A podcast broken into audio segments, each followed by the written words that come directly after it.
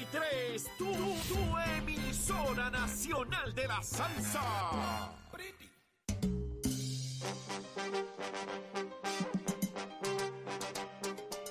Sí.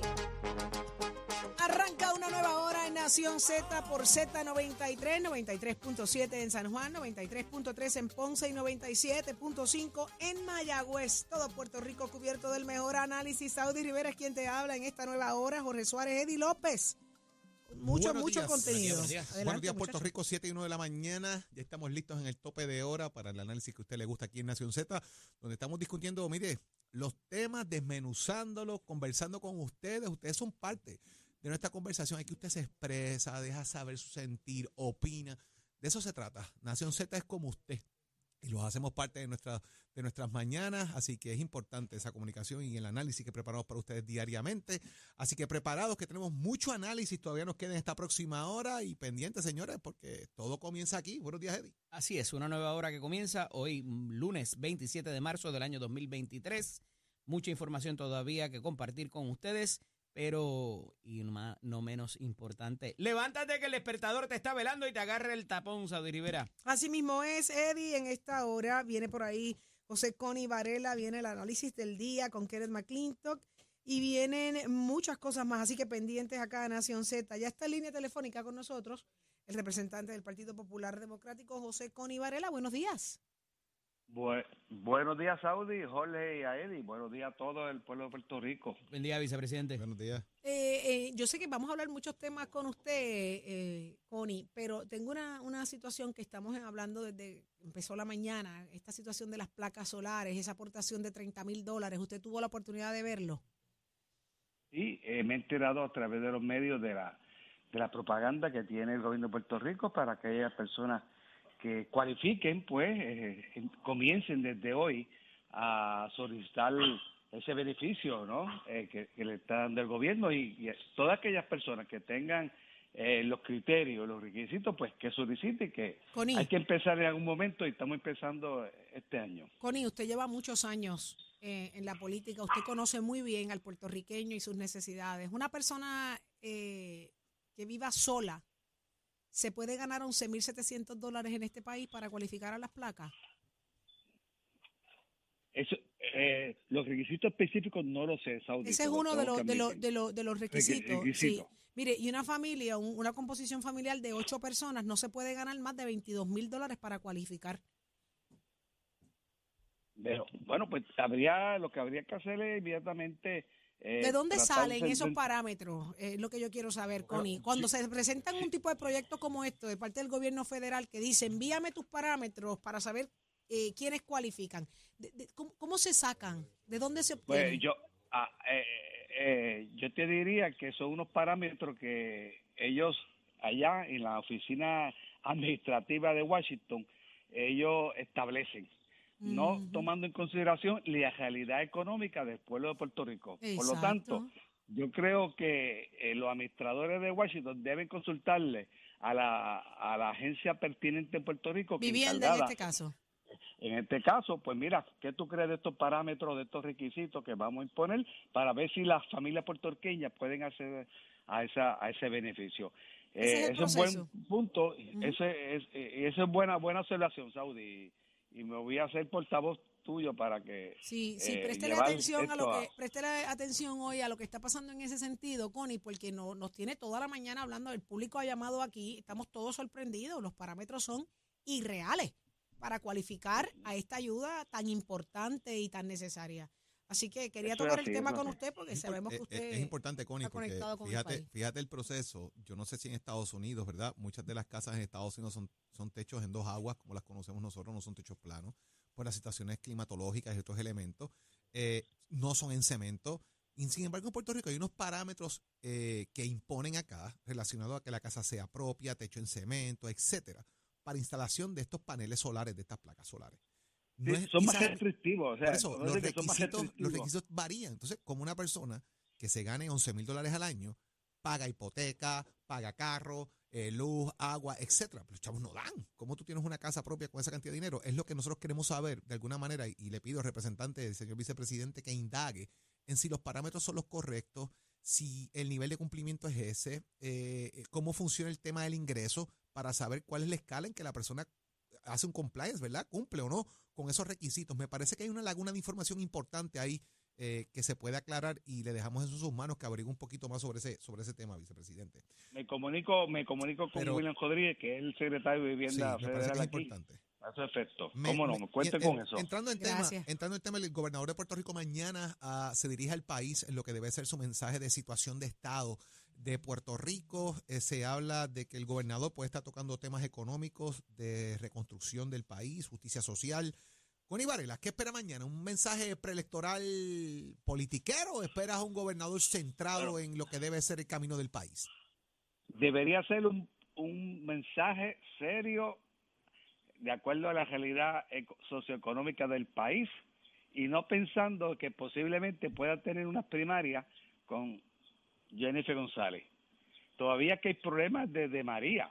El desembolso de los fondos millonarios que todavía no, todavía están en la agencia de gobierno, las escuelas del sur, la, los toldos azules. Aquí hay problemas todavía serios, serios, serios. Eh, ¿Cómo va a lidiar eh, con la Junta de Supervisión Fiscal en torno a aumento de sueldo a muchos empleados públicos que todavía eh, no han podido recibir. Eh, uno de los ejemplos a los aguaciles, a la rama judicial, que se merecen, que llevan años, años. Pues vamos a lidiar con eso para ver si el gobernador nos trae soluciones. Y nosotros, como ustedes han visto, estamos en la mejor disposición en la Cámara de Representantes, en el Senado, en la Asamblea Legislativa, a atender esos asuntos. Esos son eh, eh, las prioridades que yo entiendo que debe tocarle el señor gobernador. Representante, pero verdaderamente hay esa apertura para trabajar con el gobernador cuando no se han podido poner de acuerdo ni para una reforma electoral todavía, ya ha entrado el cuatrenio. Bueno, eh, donde no nos hemos podido poner de acuerdo todavía es en, la Asamblea Legislativa. Pero, eh, Eddie, yo te eh, digo que en las próximas semanas eh, va a haber eh, mayor entendimiento, mayor entendimiento, pero todas las partes tienen que ceder algo. Mira, yo estoy dispuesto a ceder, pero todos los partidos, todos los partidos que entiendan que lo más importante del país es la democracia, tienen que ceder. Aquí no, aquí no la, la democracia no son de dos partidos ni de tres, aquí hay cinco partidos políticos y tenemos que darle participación a, a esos partidos políticos para que por lo menos sometan su, sus preocupaciones. Y eso es lo que tenemos que hacer, pero los dos partidos principales no se pueden llevar el bate, la bola y el guante. su partido, su partido Popular Democrático está de acuerdo en la propuesta que han de presentar, que fue su, su, su, su propuesta de campaña para propósitos de eh, mínimamente el voto adelantado. ¿Ya el, el, el, Partido Popular está de acuerdo en lo que van a presentar? Eh, te, te, quiero decir que yo desde noviembre pasado, noviembre 2022, sometí un sustitutivo al sustitutivo del proyecto del Senado. Hace cinco meses que está en el Senado, yo no he recibido comunicación de allá, no sé qué ha pasado, y yo le digo a los compañeros que, mira, es más, le envié una tabla comparativa de las eh, enmiendas que yo quiero introducir con el, con el proyecto de ellos, el proyecto 909, para eh, nosotros llegar a un acuerdo. Y yo estoy dispuesto a ceder a, a cosas que yo entiendo que deben estar en el código, pues está bien, la, la, la retiro, la retiro, pero todo el mundo tiene que este, hacer lo mismo, ¿no? Esto es eh, un, una fuerza de, de poderes. Bueno, pero, pero, te insisto, todo, si, el, si ustedes mismos no se ponen de acuerdo en el Partido Popular, ¿cómo entonces podemos hacer el llamado a cooperar con otros partidos o a exigirle que estén en la misma página si, si nosotros mismos no nos ponemos de acuerdo? Bueno, yo te quiero decir que dentro de, de nosotros ya a, eh, mi propuesta está calando, está calando. Eso, eso es lo que te puedo decir. Y yo espero que eh, tenemos que aprobarlo ahora, antes que finalice esta sesión, eh, para poder implementar todo lo que eh, hemos trabajado. Claro. Y yo espero que en los próximos eh, cuatro a seis semanas tengamos esas enmiendas sustanciales, sustanciales, y principalmente en el voto adelantado que tanto problema ocasionó en las elecciones pasadas. Connie, dentro de todo eso, eh, ¿tú crees que esto se apruebe ahora? O sea, se nos está acabando el tiempo, que no nos pase como en la elección pasada, que aprobaron un código electoral en verano cuando la elección era en noviembre. Ya había empezado. No, la- correcto, no. Para que poda, para que podamos hacer la, en cierto sentido, la transformación que queremos, tiene que aprobarse en o antes del, del, primero de junio. Por eso, Lo pero ¿tienes ambiente antes. para eso ya? O sea, ¿realmente hay ambiente para eso? ¿Llegaron acuerdos en el Senado porque tú tenías una Esta cosa, semana, se detuvo esta allá? semana, est- esta semana hay unas reuniones que van, que espero que den fruto. Esta semana. ¿Coaligación de semana. candidatura está fuera de juego? Sí, eso te lo digo, yo estoy a favor. Yo lo llevé al cálculo de mi partido, que son la mayoría. Me, me dejotaron, no ¿Tú estás, a acuerdo, pero favor yo de la tú estás a favor de la coaligación de candidatura? Yo estoy a favor de la, de la, de la candidatura coaligada, pero mi, mi, mi, mi delegación me la derrotó y yo pues respeto, pero adelantamos otros temas, adelantamos otros temas y por eso que yo les pido a ellos que no, no, no se queden en, en, en solamente en el voto adelantado, vamos a buscar otras cosas más que tiene bueno el, el proyecto. Y eso es lo que estamos haciendo y, y- y que tomen en consideración, escuchen a, lo- a lo- a los otros partidos políticos que tienen otra, otras buenas recomendaciones y propuestas y, y esa es la democracia. Connie, ¿qué te parece la salida de. Carmen Yulín? María, eso Ah, mismo iba, perdóname. eso mismo iba, eso mismo iba, ¿no? Mete mano. Eh, Eso, Connie, hablando de las cualigadas y la salida de Carmen Las Yulín. expresiones de ellas, particularmente del pasado viernes. Bueno, pues Camillulín, pues desde hace tiempo, de- desde que estaba Alejandro García Padilla, pues se había distanciado un poco de la postura de, de o de la eh, política pública que queríamos implementar este en aquel momento. Ustedes se acuerdan lo del lo del IVA que que todo el mundo decía que era lo mejor y ella pues tomó otro curso este con otros compañeros. ¿Ustedes la dejaron sola a ella pero- o ella los dejó solos a ustedes? bueno, eh, el pueblo parece que se dio cuenta y, y el pueblo pues no era favorecido en las primarias, sacó un, un 13% solamente, pues por su postura, por, por su eh, desvinculación del Partido Popular, por eh, y por sus manifestaciones y expresiones contra líderes del Partido Popular. Eh, pues le deseo la mejor suerte, pero yo creo que el Partido Popular pues ella entendía que ya no había cabida para ella, o sea, ella, como decimos acá en Tomás de, en Tomás de Castro, no cuajaba, no cuajaba acá en, en el Partido Popular y por ella eh, tiene olfato político y se dio cuenta, si yo me quedo aquí no tengo futuro, si me muevo por aquí es posible que tenga. Bueno, pues ella hizo esa movida. Vamos a ver cómo le va, vamos a ver cómo le va, Connie. Vamos a ver, Vamos a ver cómo le va, pero a la ruta que lleva. Hay que tomar, eso es así, eso es así. Muchísimas gracias, representante, por estar con nosotros acá en Nación. Z. ¿Sabe que tiene ese asuntito pendiente? Averígüese eso de la Sí, no. placa, por favor. Va- Y- van a escuchar de mí pronto. Y, y, pelee y elegirle para la clase media trabajadora que, que, que Es esos chavitos lleguen ahí. Buen día, Vamos. Connie. Cuídese, Lindo representante. No, día. buenos días. Lindo día. Lo Siempre. escuchaste aquí en Nación Z, José Connie Varela, representante del Partido Popular Democrático. Y ahora viene el a análisis favor a favor de la- pero, se- candidatura pero sus compañeros de partido se lo Pero colgaron. es importante. Eh, lo dijo. Eh, ¿Sabes qué? Vamos al análisis del día. Este segmento es traído a ustedes por Caguas Expressway, donde menos le cuesta un Ford.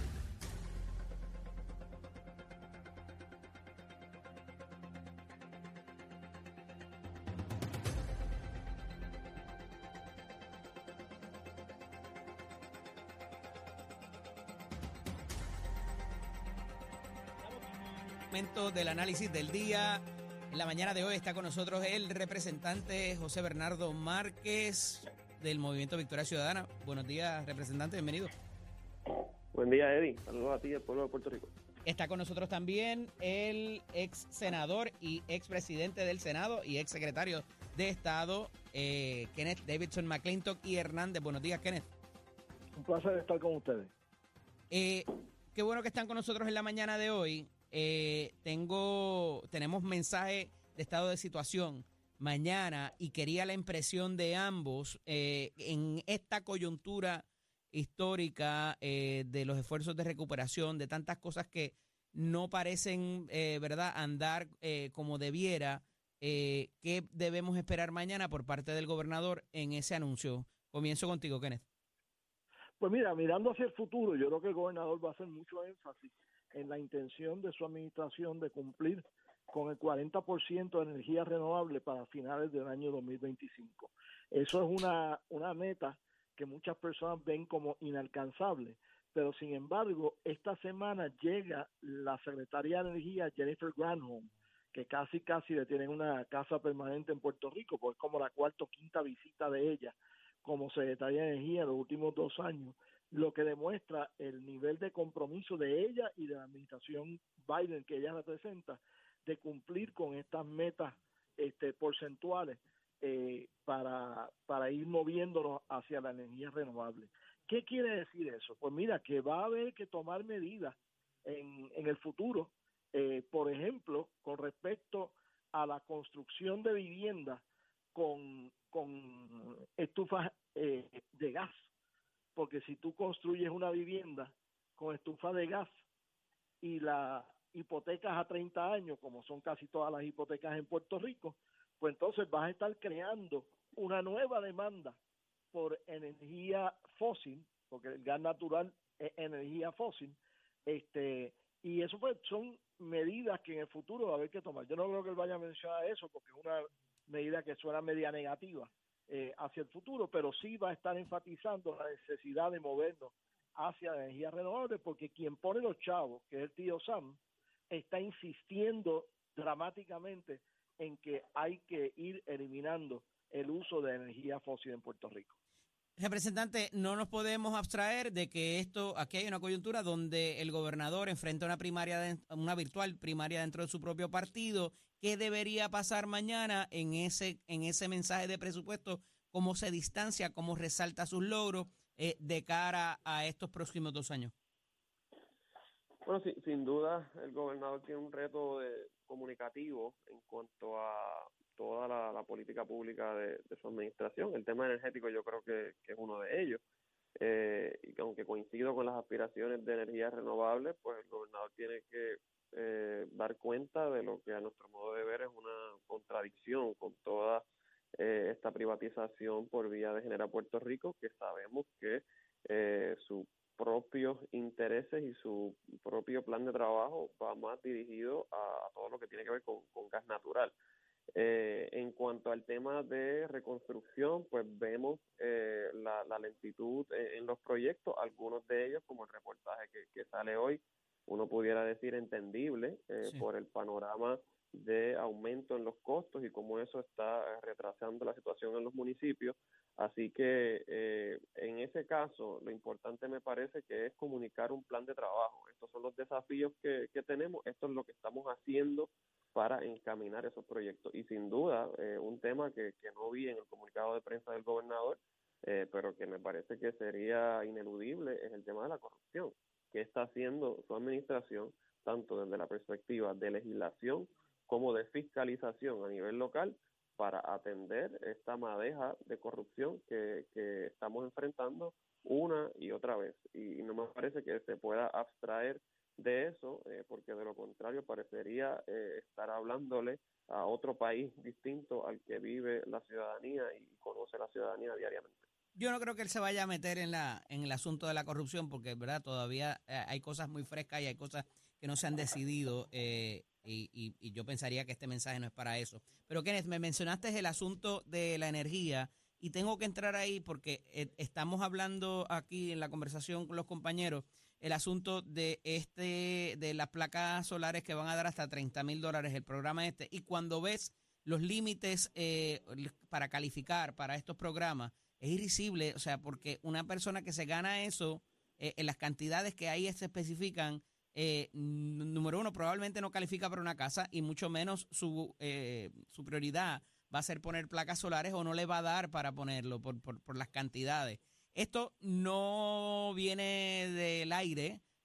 Aquí estuvo la, la, secretaria de Energía Federal en varias ocasiones y además de eso es probablemente los índices que nosotros reclamamos en la asistencia nutricional. Eso, eso es, nadie se inventó esas cantidades. Eh, y, cuando lo vemos, eh, ¿verdad? Eh, parecería que nadie va a poder calificar y tomar ventaja de esto y le estamos apostando mucho a eso. Mira, este, primero que nada, suenas como que te estás divorciando de la realidad de Puerto Rico es un pueblo pobre. No es, el, no es el Puerto Rico en que tú y yo nos desempeñamos de día a día, pero es un pueblo pobre. Si, si la mitad de los puertorriqueños reciben asistencia nutricional, es porque Puerto Rico es un pueblo pobre.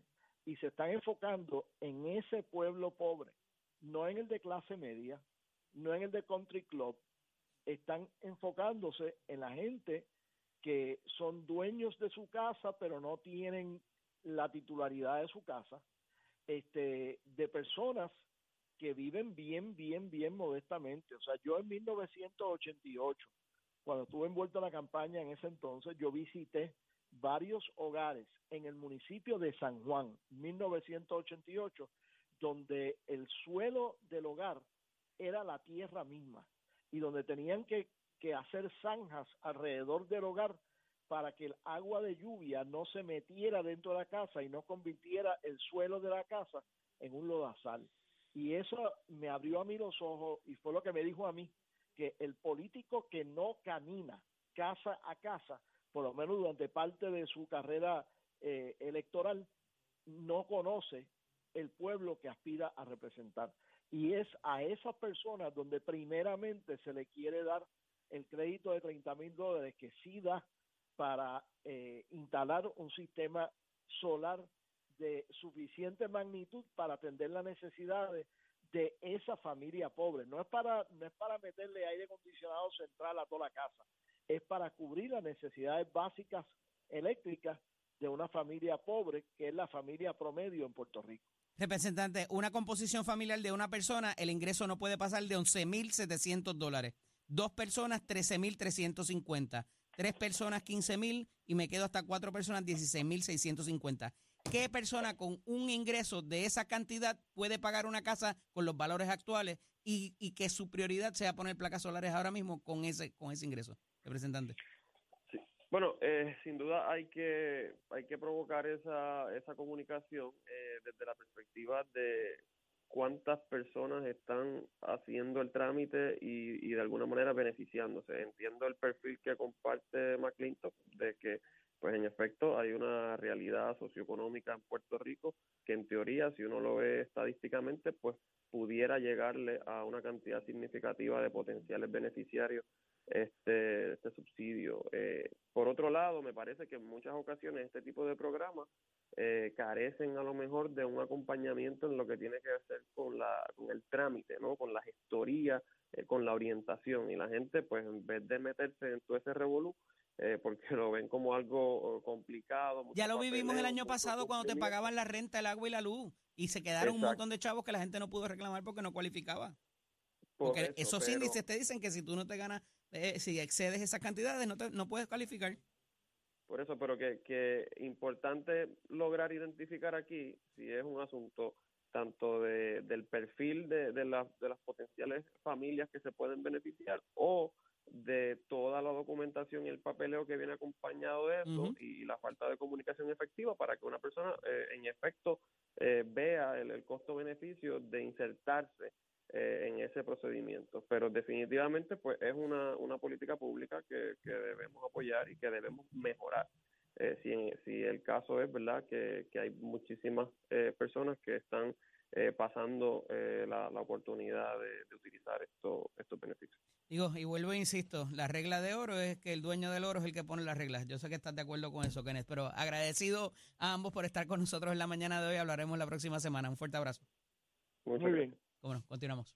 Este segmento es traído a ustedes por Caguas Expressway, donde menos le cuesta un Ford. Ponte al día. Aquí te informamos y analizamos la noticia. Nación Z por, por, por Z93. Ya está listo Tato Hernández porque somos deporte. Adelante, Tato. Vamos arriba, vamos arriba, vamos arriba. Muy buenos días para todos, señoras y señores. Nación Z, somos deporte por aquí, por el 93.7 de la Z. Z93, la reina de la salsa a nivel mundial. Óigame, y tengo en mi página de Somos Deporte el evento en Echarey que se corrió ayer a nivel de la aceleración en la pista de Arizona. Alexis de Yoria, damita, ganó en la categoría fónica el Troy Collins Jr., ganó en la categoría Pro Stock y dos calitas ganó en la categoría de Top Fuel, lo que le llamamos los drafters, así que los amantes de eso pueden pasar por la página para que vean esa información y aquí pues se lo publico. Mientras tanto, ayer en la pista de Salinas se celebró el gran evento Nostalgia Racing para aquellos corredores de los 70, de los 80, de los 90 que todavía están activos y se dividió en un bracket en un sub, la categoría Super Pro, los Junior Drafters para los niños y 16 corredores que cogieron de la época de los 70 y de los 80 que todavía pues están con vida y le hicieron un gran homenaje y ya usted sabe, yo estaba súper emocionado porque entre eso estaba mi señor padre, Tato Hernández, con su carro El Cobrito y también la Cobra. Cabe señalar que mi papá y mi abuelo estuvieron en el primer equipo de Puerto Rico en 1972, que fue una competencia NHRA en Englishtown, donde estaba el Mr. Falcon con Che Miguel, estaba el Swinging Hair con Bonky Fernández, estaba también el agente de Luis Bolívar en el Fireball, estaba mi abuelo y mi papá en la cobra que se la dejaron caer y de qué manera. Ahí pues tenemos yo, mi hermano y mi papá, y en la pista de Salina. Agradecemos a los organizadores de este gran evento, de las categorías que participaron, a todos los corredores elite que también fueron mencionados, fueron 16, después cogieron entre ellos mismos con sus carros de calle, estuvieron allí, pero lo más importante fue cuando se presentó eso que tenemos en pantalla, la gente que nos está viendo por el Facebook y la música, el Crazy Car Carlos, hermano González, restauraron ese carro con el mismo motor, la misma carrocería, la misma pintura y lo llevaron ayer a la pista. Cuando ese carro lo encendieron y le dieron un pase pequeño a nivel del octavo de milla, aquello se quería caer. Esa es la aceleración de nosotros, por eso es que nosotros somos Fiebru y por eso es una pasión que a mí me encanta y me gusta la aceleración. Esto se entera aquí en Nación Z. Somos Deporte con los pisos de Mestre Escuela que te informa que ya estamos en el proceso de matrícula para nuestras clases que comienzan en mayo. Óigame, 787-238-9494, 787-238-9494. ¿Usted le gusta la mecánica diésel? Óigame, dése una vueltita por Mestre Escuela. Oiga, chero, que tengan buen día. Aquí vieron, my friend. Buenos días, Puerto Rico. Soy Emanuel Pacheco Rivera con la información sobre el tránsito. A esta hora de la mañana ya se formó el tapón en la mayoría de las vías principales de la zona metropolitana, como la autopista José de Diego entre Vega Alta y Dorado y desde Toa Baja hasta el área de Atorrey en la salida hacia el Expreso Las Américas. Igualmente en la carretera número 2 en el cruce de la Virgencita y en Candelaria en Toa Baja y más adelante entre Santa Rosa y Caparra. La PR5, la 164 y la 167 de Naranjito, así como algunos tramos de la PR5, la 167 y la 199 en Bayamón. Además, la avenida Lomas Verdes entre la American Military Academy y la avenida Ramírez de Arellano. La 165 entre Cataño y Guaynabo en la intersección con la PR22. El expreso Valdeoriotti de Castro es de la confluencia con la ruta 66 hasta el área del aeropuerto y más adelante cerca de la entrada al túnel Minillas en Santurce. El ramal 8 y la avenida 65 de Infantería en Carolina, así como el expreso de Trujillo en dirección a Río Piedras. La 176, 177 y la 199 en Cupey autopista Luisa Ferré entre Montelledra y la zona del Centro Médico en Río Piedras y más al sur en Caguas, y la 30 desde la colindancia desde Juncos y Gurabo hasta la intersección con la 52 y la número 1. Ahora pasamos al informe del tiempo. El Servicio Nacional de Meteorología pronostica para hoy un tiempo mayormente estable durante todo el día, pero se pueden desarrollar algunos aguaceros en la región oeste en horas de la tarde. Las temperaturas estarán en los bajos 90 grados en las zonas costeras en los bajos 80 grados en las zonas montañosas. Los vientos estarán del este de entre 15 a 20 millas por hora y en el mar se pronostica oleaje picado de 3 a 6 pies para las aguas del Atlántico y los pasajes del Caribe. Además, los vientos en el mar estarán del este de 15 a 20 nudos. Para los bañistas existe riesgo alto de corrientes marinas para las playas del norte de Puerto Rico y Culebra. Hasta aquí el tiempo les informó Emanuel Pacheco Rivera. Yo les espero en mi próxima intervención aquí en Nación Z que usted sintoniza por la emisora nacional de la salsa Z93. Próximo. No te despegues de Nación Z. Próximo. Por ahí viene Víctor Bonilla, el presidente de la Asociación de Maestros. ¿Qué está pasando con el retiro, la fuga de maestros y las condiciones de trabajo? Es aquí, en Nación Z, donde te enteras. Llévatelo, chero.